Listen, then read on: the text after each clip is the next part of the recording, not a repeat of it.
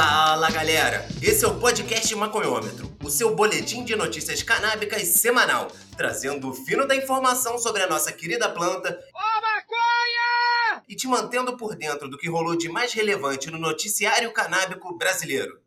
Eu sou o Tom e vou te chamar pra gente nesse episódio os destaques entre os dias 11 e 17 de janeiro de 2021. Então taca fogo nessa bomba e vamos que vamos!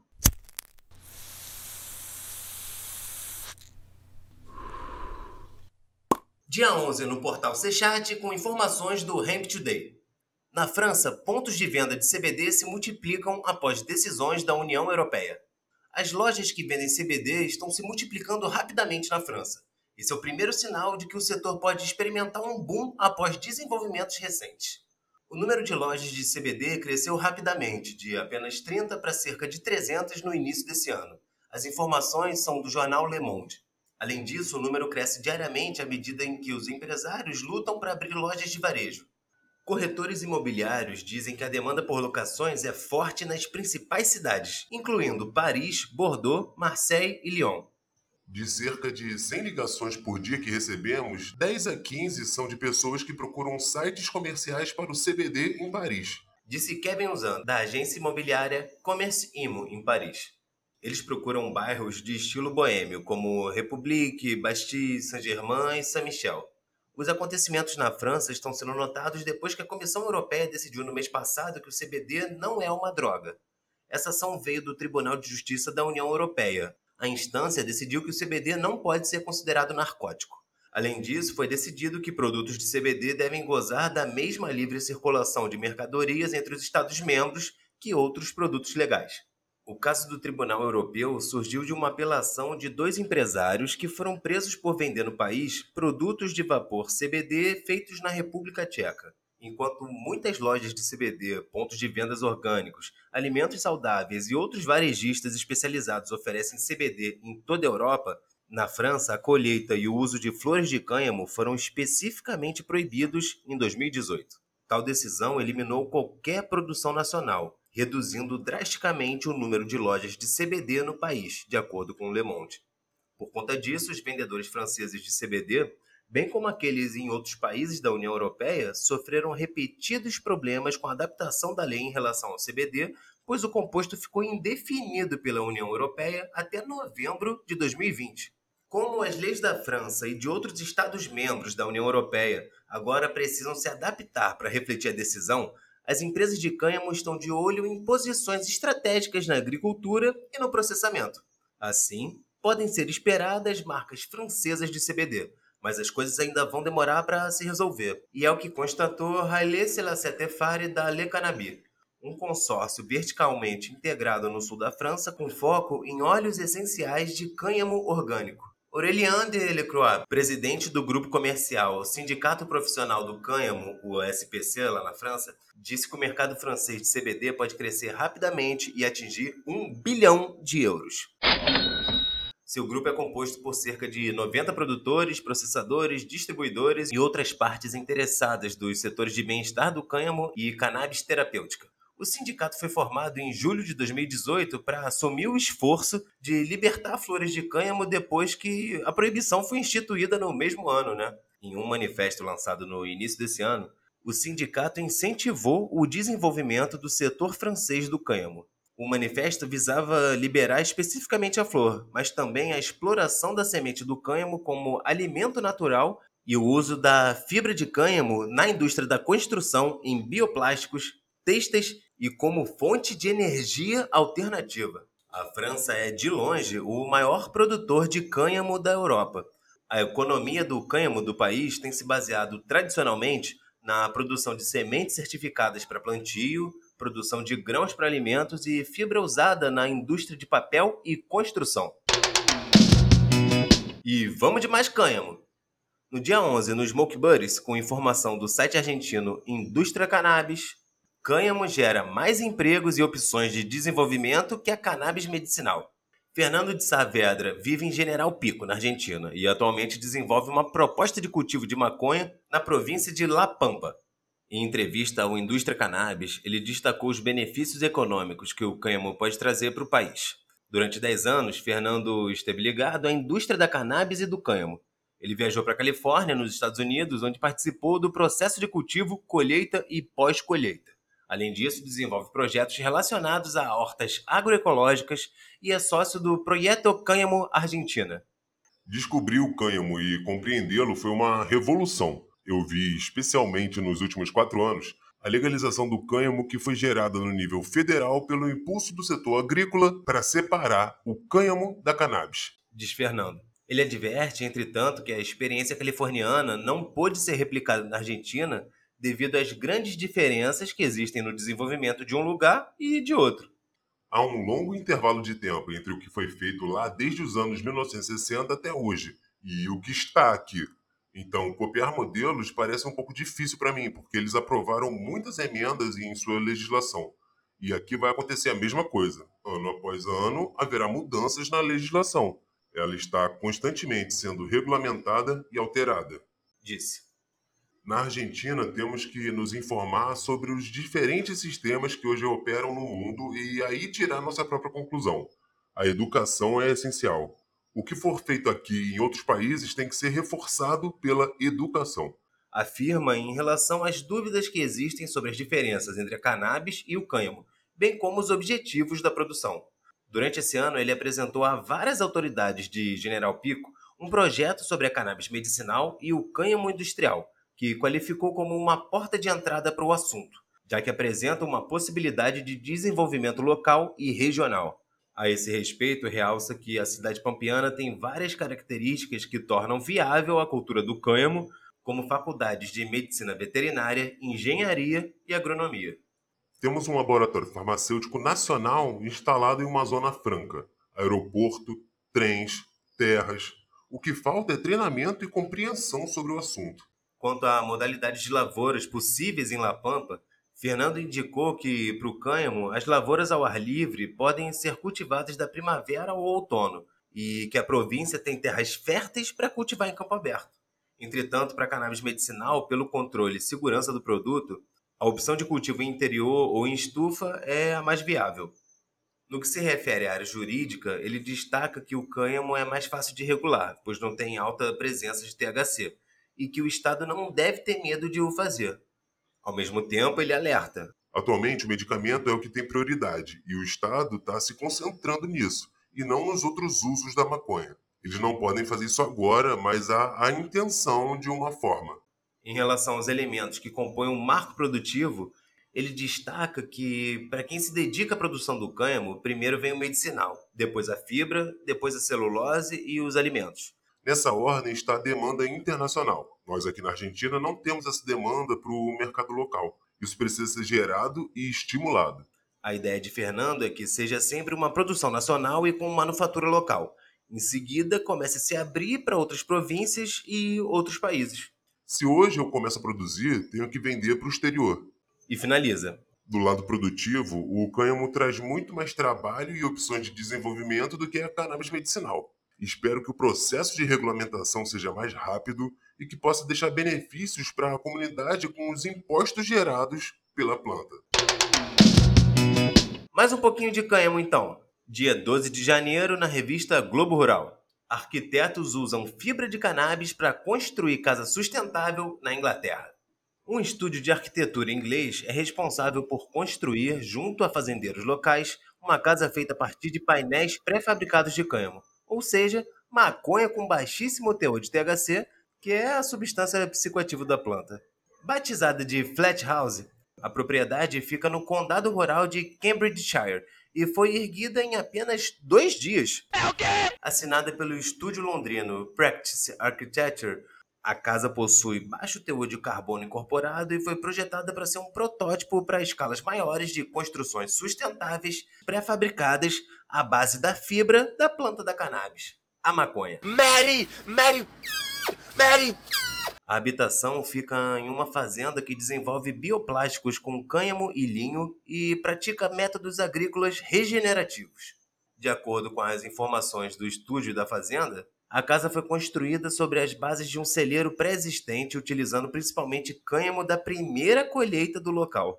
Os painéis utilizados na construção são preenchidos com cânhamo cultivado em 8 hectares da fazenda, os quais foram deixados expostos no interior da residência, possibilitando a criação de ambientes texturizados e quentes. Segundo o site da fazenda, que se chama Margent Farm, o cânhamo captura carbono à medida que cresce, absorvendo e convertendo em biomassa enquanto libera oxigênio, que auxilia na reposição da atmosfera. Ao todo, a Flat House possui três quartos e amplas áreas comuns, como sala e cozinha, sendo alimentada por energia eólica, solar e uma caldeira de biomassa. Além de ser utilizada na construção, a fibra da planta de cannabis também vem ganhando espaço entre outros mercados, como a fabricação de roupas, calçados e máscaras pela indústria têxtil até a produção de carnes vegetais. É, a revolução do cânhamo industrial tá vindo com força aí, hein, Rogerinho? Me vejo obrigado a concordar com palestrinha. Dia 12 no Consultor Jurídico por Sérgio Rodas. Menor potencial lesivo da maconha faz Tribunal de Justiça de Minas Gerais substituir pena de prisão. A maconha tem menor potencial lesivo para causar dependência e danos à saúde pública. O entendimento consta de decisão do Tribunal de Justiça de Minas Gerais que substituiu a pena de cinco anos de prisão de um homem por penalidades restritivas de direitos, além de abrandar o regime inicial de cumprimento da pena para aberto. O homem foi pego pela polícia com 772 gramas de maconha.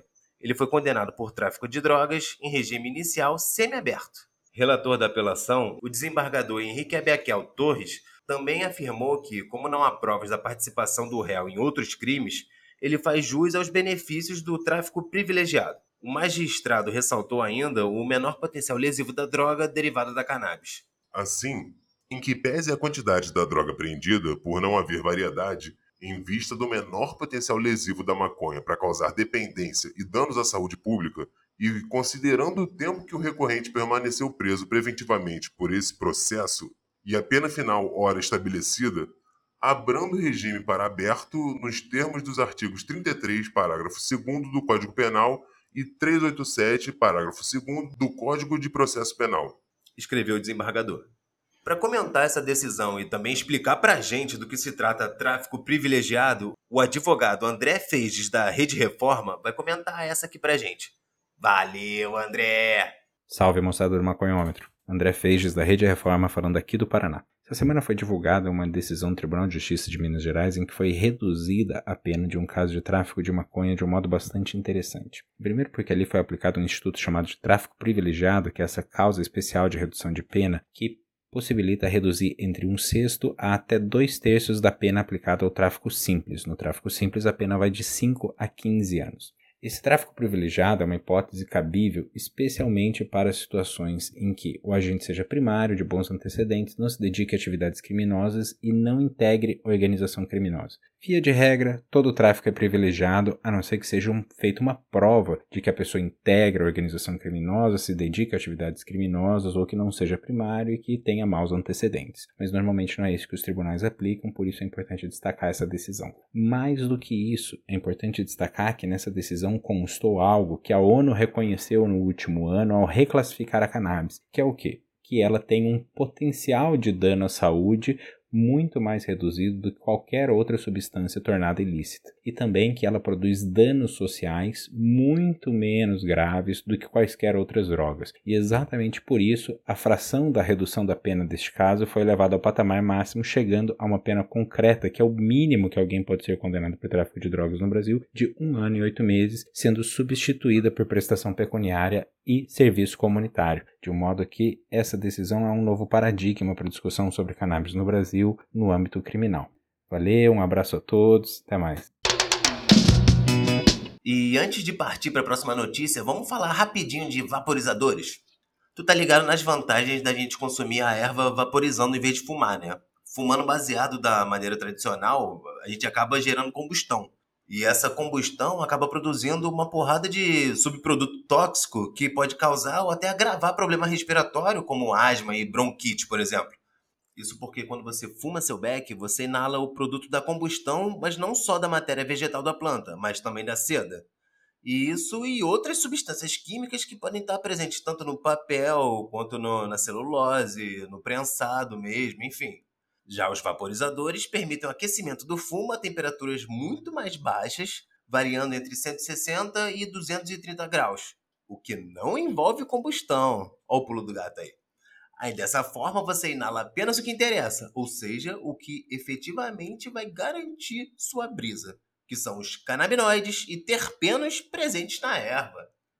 Aí nesse universo, em matéria de vaporizador, a Beck Elite está sempre avançada, né, irmão?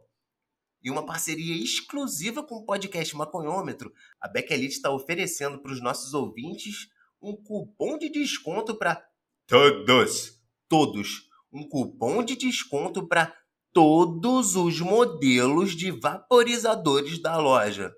Isso mesmo. Que conta com marcas como Airstack, Greenco, DaVinci, AirVape, Boundless, outras que eu não sei falar. Aí você vai chegar lá, vai ter vape portátil, discreto, para garantir sua brisa em qualquer lugar. E se liga nos benefícios. Redução de danos, porque é livre de combustão maior sabor que você vai sentir fumando sua erva. E sem cheiro, aquela marofa, né?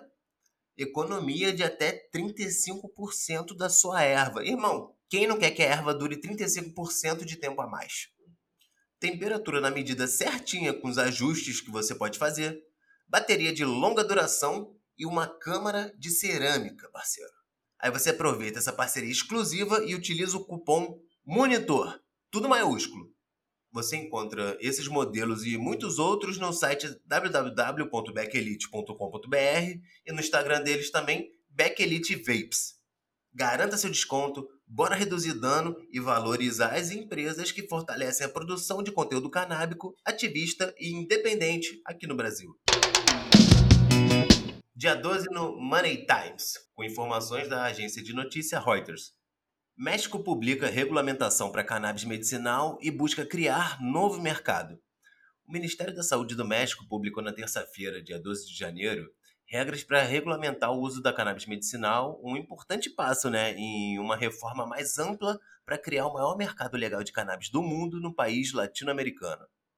A nova regulamentação foi assinada pelo presidente López Obrador e agora permitirá que as empresas farmacêuticas comecem a fazer pesquisas médicas com produtos de cannabis. A reforma da cannabis em andamento inclui o uso recreativo da maconha e criará o que seria o maior mercado nacional de cannabis do mundo em termos de população. De acordo com as novas regras medicinais, as empresas estatais que desejarem realizar pesquisas precisam obter permissão do regulador de saúde mexicano, a COFEPRIS, e essa pesquisa terá de ser realizada em laboratórios estritamente controlados e independentes. A regulação também estabelece regras para plantação, cultivo e colheita de cannabis para fins medicinais, o que permitiria às empresas cultivar maconha legalmente em solo mexicano. Empresas do setor de Canadá e Estados Unidos têm olhado para o México com interesse. Muitas atrasaram a tomada de decisões de investimento devido à incerteza da política e aguardavam a publicação final da regulamentação. Os parlamentares mexicanos também estão nos estágios finais da legalização do uso recreativo da maconha, com expectativa de que o projeto de lei seja aprovado no próximo período do Congresso. O mundo avança, enquanto o Brasil vai ficando para trás. Dia 12 na CNN Brasil, por Francesca Street, da CNN Internacional. Amsterdã reforça planos para restringir turistas nos cafés que oferecem cannabis. Quando os turistas estrangeiros finalmente retornarem às ruas históricas alinhadas pelos canais de Amsterdã, uma das principais atrações turísticas da cidade pode estar fora do alcance deles. A prefeita de Amsterdã, Fenk Halsema, propôs uma nova política que proibiria o acesso de visitantes estrangeiros aos coffee shops onde se fuma maconha. Existem 166 estabelecimentos desse tipo em Amsterdã, representando quase 30% de todas as cafeterias da Holanda. Em uma carta aos vereadores em 8 de janeiro, Halseman propôs a introdução do critério de residente, uma política que permite apenas aos moradores locais usar os coffee shops com o objetivo de tornar o turismo na cidade mais administrável e controlar a cadeia de abastecimento dos coffee shops. Halseman irá discutir as medidas com o Conselho da cidade de Amsterdã no final desse mês. Em linha com as medidas do lockdown da Covid-19, as lojas não essenciais, incluindo coffee shops e cafeterias regulares, estão atualmente fechadas em Amsterdã, embora possam fazer entregas. O site da cidade atualmente aconselha os turistas a não viajarem para a cidade a menos que necessário. Mas Haussmann está pensando em como Amsterdã funcionará depois que a ameaça da pandemia diminuir. Diferentes municípios na Holanda têm suas próprias regras para coffee shops. E as discussões sobre a proibição de todos, exceto os residentes holandeses, não são novas. A conversa esquentou em 2011 e 2012, com Amsterdã lutando contra a proposta de introdução de uma regra exclusiva para residentes nos coffee shops da Holanda. Hoje, essa regra ainda existe em Maastricht, no sul do país. Para confundir ainda mais a configuração um pouco complicada, comprar maconha em um coffee shop é legal na Holanda, mas a produção de cannabis continua ilegal. Em julho de 2019, a prefeita escreveu aos vereadores dizendo que os estabelecimentos podem colocar a qualidade de vida no centro da cidade sob pressão. O impasse levou a uma pesquisa em agosto de 2019 que abordou 1.100 visitantes internacionais com idades entre 18 e 35 anos que visitavam o Red Light District de Amsterdã, uma área da cidade que tem sido o foco de muitas das regulamentações de turismo mais recentes da cidade. Na pesquisa, citada na declaração mais recente da prefeita, mais da metade dos entrevistados disseram que optaram por visitar a capital holandesa porque queriam experimentar um café onde se serve maconha. Os resultados foram que 34% indicaram que viriam a Amsterdã com menos frequência se não pudessem visitar os coffee shops. E 11% disseram que não viriam. A pesquisa também analisou se o acréscimo de uma taxa de entrada para visitas à área do centro da cidade medieval, que constitui o chamado Red Light District, reduziria o número de turistas. Mas o relatório sugere que os cafés da cidade têm um apelo mais forte para turistas internacionais do que o próprio Red Light. Apenas 1% dos entrevistados mencionou a prostituição de vitrine como o principal motivo de sua visita, enquanto 72% disseram que visitaram um coffee shop durante a sua estada em Amsterdã. Em sua carta recente, Halseman também mencionou preocupações sobre a cadeia de suprimentos dos coffee shops da cidade. Segundo ela, a polícia está preocupada com as ligações com o comércio de drogas pesadas. O comunicado da prefeita, revelado em 8 de janeiro, estabelece três passos para avançar com uma nova política. Enfocar a regulamentação local do mercado de maconha com a criação de uma marca de coffee shops de Amsterdã limitar a capacidade dos coffee shops de se tornarem redes e impedir visitantes de fora da Holanda de entrar em cafeterias. A prefeita observa que um efeito colateral dessas novas medidas poderia ser uma mudança em direção ao mercado ilegal de maconha, mas ela espera que isso seja temporário. Embora a pesquisa turística de 2019 em Amsterdã sugira que os coffee shops têm um forte apelo para os visitantes, os entrevistados disseram que o motivo mais comum para visitar Amsterdã não são os cafés com maconha, o Red Light District ou mesmo os museus e atrações culturais da cidade. Em vez disso, os visitantes defendiam um apelo bastante saudável de caminhar ou andar de bicicleta pela cidade. É, gente, não é só no Brasil que tem gente querendo andar para trás, não. Dia 13 de janeiro no Green Science Times.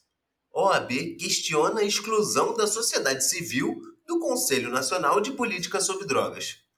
O Conselho Federal da Ordem dos Advogados do Brasil, a OAB, ajuizou no Supremo Tribunal Federal a ação direta de inconstitucionalidade ADI 6659 a fim de questionar a exclusão da participação da sociedade civil da composição do Conselho Nacional de Política sobre Drogas, o CONAD. A ação foi distribuída ao ministro Ricardo Lewandowski. O CONAD é o órgão superior do Sistema Nacional de Política sobre Drogas, SISNAD, instituído pela Lei de Drogas, número 11.343 de 2006.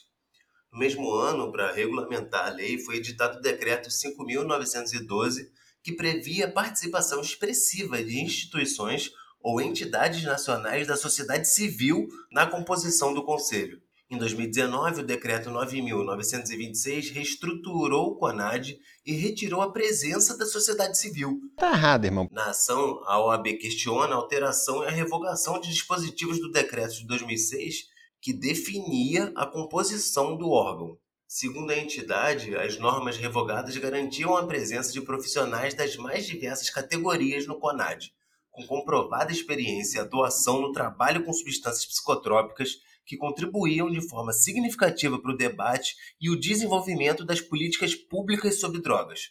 A OAB argumenta que a exclusão indevida das entidades num conselho que se destina justamente a determinar a orientação central e a execução das atividades relacionadas ao tema, tão sensível e importante, mitiga o princípio da soberania popular e o direito à cidadania, que se concretizam pelo exercício da participação social efetiva na condução de políticas públicas.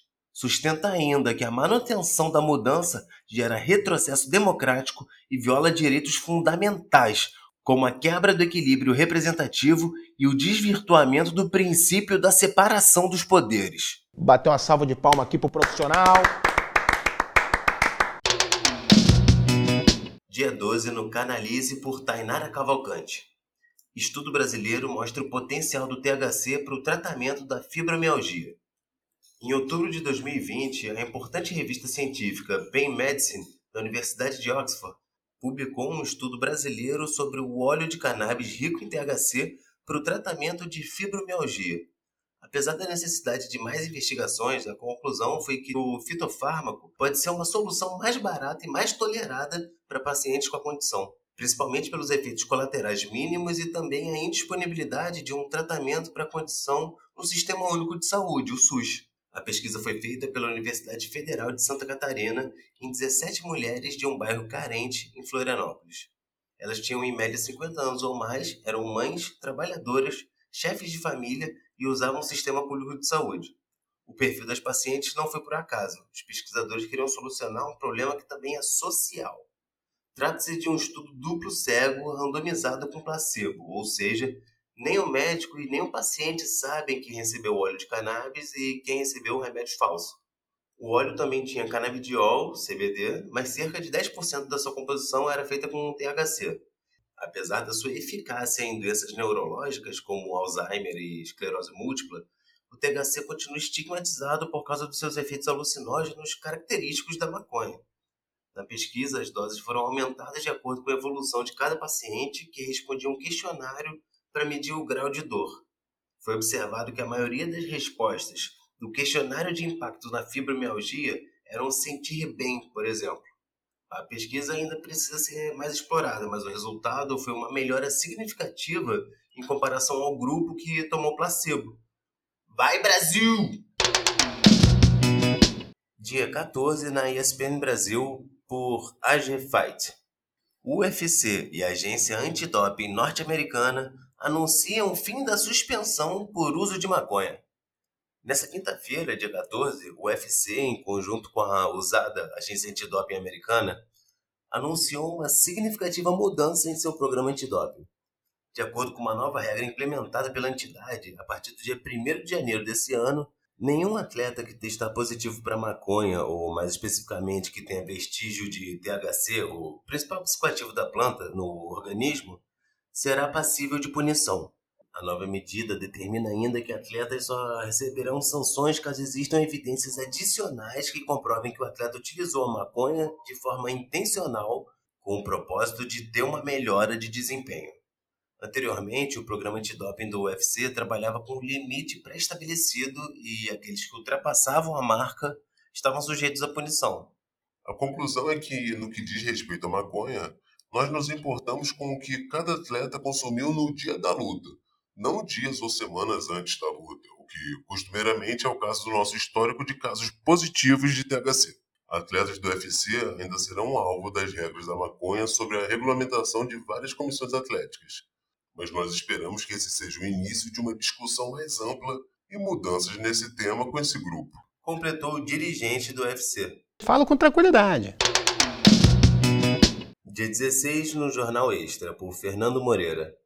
ONG oferece maconha de brinde a quem se vacinar contra a Covid-19 nos Estados Unidos. Peraí, peraí, peraí, peraí, peraí. Pode isso, Arnaldo! As pessoas que vão se apresentar para ser vacinadas contra a Covid-19 em Washington, capital dos Estados Unidos, vão receber um brinde. A ONG DC Marijuana Justice oferecerá gratuitamente aos vacinados um saquinho com maconha. Me dê, babai! Adam Heidegger, um dos fundadores da entidade, disse que a iniciativa apelidada de Baseados por Vacinas é uma forma de apoiar a ciência. Se você acredita na ciência que apoia a cannabis medicinal, deve acreditar na ciência que apoia a eficácia da vacina. argumentou ele. Estamos procurando maneiras de celebrar com segurança o fim da pandemia e desconhecemos algo que una mais as pessoas do que a cannabis. Disse a Forbes Nicholas Schiller, outro fundador do grupo. Errada não tá, né? A ONG acredita que a cannabis deve ser consumida com segurança e responsabilidade, e a pandemia tornou isso incrivelmente difícil para muitos adultos compartilharem sua cannabis cultivada em casa. Acrescentou. Em janeiro de 2017, a ONG distribuiu milhares de cigarros de maconha durante a posse de Donald Trump em Washington, a fim de pressioná-lo a pôr a cannabis na sua agenda de discussões.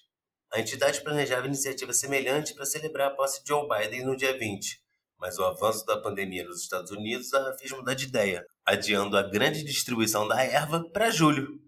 Dá tempo, hein, galera? Traz pra mim, Marquinhos, traz pra mim. E para fechar nosso boletim de notícias, dia 16 no Sou Científica, por Amanda dos Santos. O uso da maconha pode reduzir as chances de engravidar. As mulheres que usam maconha quando estão tentando engravidar podem ter menos chances de engravidar comparado a outras que não utilizam a cannabis. É o que sugere um novo estudo. Os pesquisadores do estudo descobriram que, entre as mulheres que tentavam engravidar, aquelas que relataram usar maconha ou que tiveram um teste de urina positivo para a droga tinham menos 40% de chances de engravidar durante cada ciclo mensal, em comparação com aquelas que não usaram maconha. Além disso, os usuários de maconha apresentavam diferenças nos níveis de certos hormônios reprodutivos, o que realmente poderia afetar potencialmente suas chances de gravidez. Os pesquisadores do Instituto Nacional de Saúde dos Estados Unidos, o NIH, escreveram no estudo que esses resultados destacam associações potencialmente prejudiciais entre o uso de cannabis e os resultados da saúde reprodutiva. No entanto, os autores observam que apenas um número relativamente pequeno de mulheres no estudo usava maconha. Isso limita a robustez dos resultados do estudo. E eles não avaliaram o uso da maconha em parceiros femininos, o que também afeta as chances de engravidar. Ou seja, o estudo não prova que a utilização da maconha cause diretamente problemas de fertilidade. Apenas a ligação entre o uso da droga e menores chances de concepção. Além disso, o estudo envolveu uma amostra de mulheres que tiveram um aborto espontâneo anterior. Portanto, não está claro se os resultados se aplicariam à população em geral. Ainda assim, até que mais pesquisas estejam disponíveis, os autores relatam que as mulheres devem ser cautelosas sobre o uso da maconha enquanto tentam engravidar. Declaração dada pelo próprio NH. Concluindo, a relação entre a maconha e a fertilidade já foi abordada pelo Colégio Americano de Obstetras e Ginecologistas, que recomenda às mulheres que estão grávidas ou com chances de engravidar que interrompam o uso da maconha devido às preocupações sobre o efeito da droga no desenvolvimento do cérebro do feto. O estudo científico foi publicado no periódico Human Reproduction. E por hoje é só isso tudo, galera. Esse foi mais um Maconhômetro Boletim de Notícias, trazendo uma inteirinha das principais notícias canábicas entre 11 e 17 de janeiro de 2021. Esse podcast é uma parceria do Cannabis Monitor com o Jornal da Maconha. E esse episódio teve apoio da Bag Elite Vaporizadores. Reduza danos ao consumir sua erva. Acesse beckelite.com.br e confira dezenas de modelos de vaporizadores. Com o cupom MONITOR, você ainda garante um desconto esperto. Cola lá! Para ficar por dentro das notícias canábicas que estão sendo produzidas no Brasil, acompanhe o Cannabis Monitor e o Jornal da Maconha nas redes sociais. Instagram, Twitter, Twitch, Facebook. Se você curte nosso trampo, nos ajude divulgando esse podcast e fortalecendo a nossa campanha de financiamento coletivo lá no Apoia-se. O endereço é apoia.se barra Cannabis Monitor. Caso tenha interesse em anunciar com a gente, entre em contato pelo e-mail contato@cannabismonitor.com.br. Todas as informações sobre o maconhômetro e nossas demais produções você encontra no site cannabismonitor.com.br. Esse episódio foi gravado remotamente, apresentado e produzido por mim. Segue lá, eu sou o Tom, e com roteiro, produção e edição de Gustavo Maia. São maconheiros! Boa semana pra geral e aquele abraço, galera!